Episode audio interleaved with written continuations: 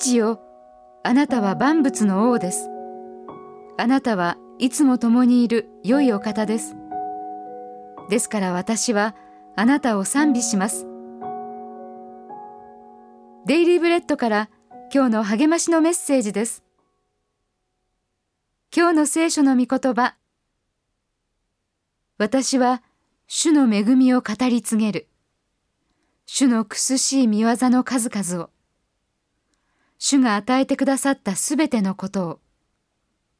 その憐れみと豊かな恵みに従って与えてくださったイスラエルの家への豊かな恵みを。イザヤ書63章7節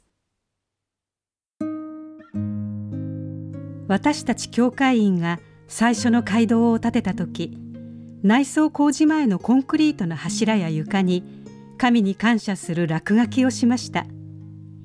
壁板を剥がすとあなたは良いお方というような賛美とともにいくつもの聖書の御言葉が見つかるでしょう。その落書きを消さずに残したのはいろいろ大変だったけれど神は私たちによくしてくださったことを次の世代の人たちに証しするためです。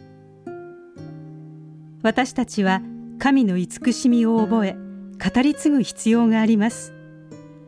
預言者イザヤはその模範を示しました「私は主の恵みを語り継げる。主の苦しい見業の数々を。主が与えてくださったすべてのことをと述べている通りです。彼はまたどんな時代も神は見た目を憐れまれたと振り返りました。彼らが苦しむ時は常に主も苦しまれるとさえ述べています。しかしさらに読み進むとイスラエルは再び苦難の時代にいるとわかります。イザヤは主の介入を切望しているのです。大変な状況の時神が以前どれほど良くしてくださったかを思い出すと慰められます。人生には良い時も悪い時もありますが神のご性質は永遠に変わりません。神にしていただいたすべてのことに感謝する時主はどんな時も賛美に値するお方だと改めて気づきます。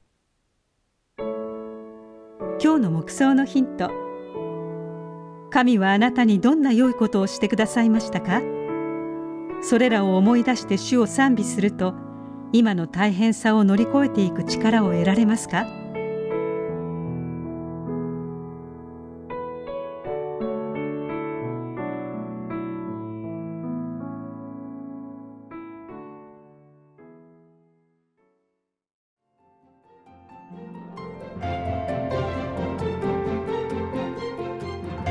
今日のお話いかがでしたか？心に留まったことを Facebook などでシェアしませんか？